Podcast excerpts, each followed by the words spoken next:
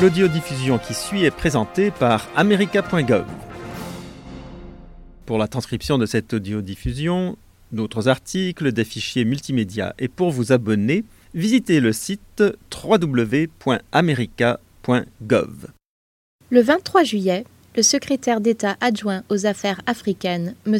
Johnny Carson, a accordé un entretien au rédacteur d'America.gov dans lequel il a déclaré que le huitième forum de l'AGOA serait une rencontre plus importante que jamais.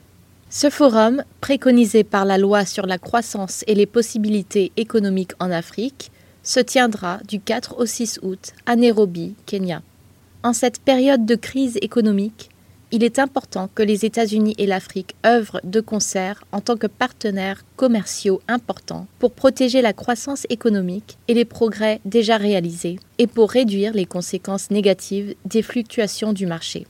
Les États-Unis travaillent étroitement avec des membres de la société civile et du secteur privé qui tiendront leurs propres réunions au forum dans le but d'assurer l'attention de toutes les parties qui sont engagées en Afrique et souhaitent élargir le commerce et les possibilités sur le continent. Le Forum de la Goa est également la seule rencontre annuelle au niveau ministériel entre les États-Unis et l'Afrique subsaharienne et représente donc l'occasion pour les deux parties de poursuivre leur dialogue sur les questions qui contribuent au développement et à la croissance à long terme du continent africain.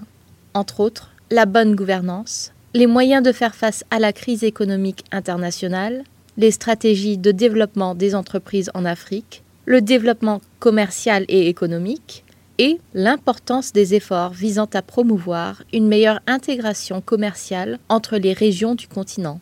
Du point de vue des États-Unis, l'AGOA a permis d'accroître les possibilités d'échanges commerciaux directs en ouvrant le marché américain à de nombreuses importations africaines en franchise de droit. Elle a été, selon l'ambassadeur Carson, une locomotive merveilleuse pour toutes sortes de relations qui sont essentielles à la promotion du commerce et des investissements. Entre 2001 et 2008, les importations de produits agricoles en provenance des pays participants à l'AGOA ont augmenté de 63% Le ministère américain de l'Agriculture jouera un rôle important à ce forum, étant donné que l'agriculture représente un tiers du produit intérieur brut des pays de l'Afrique subsaharienne et emploie deux tiers des travailleurs de la région. En outre, les pays subsahariens jouent un rôle vital dans les questions de sécurité alimentaire. L'USDA aide déjà les pays africains à rendre leurs produits vivriers frais destinés à l'exportation conforme aux normes internationales.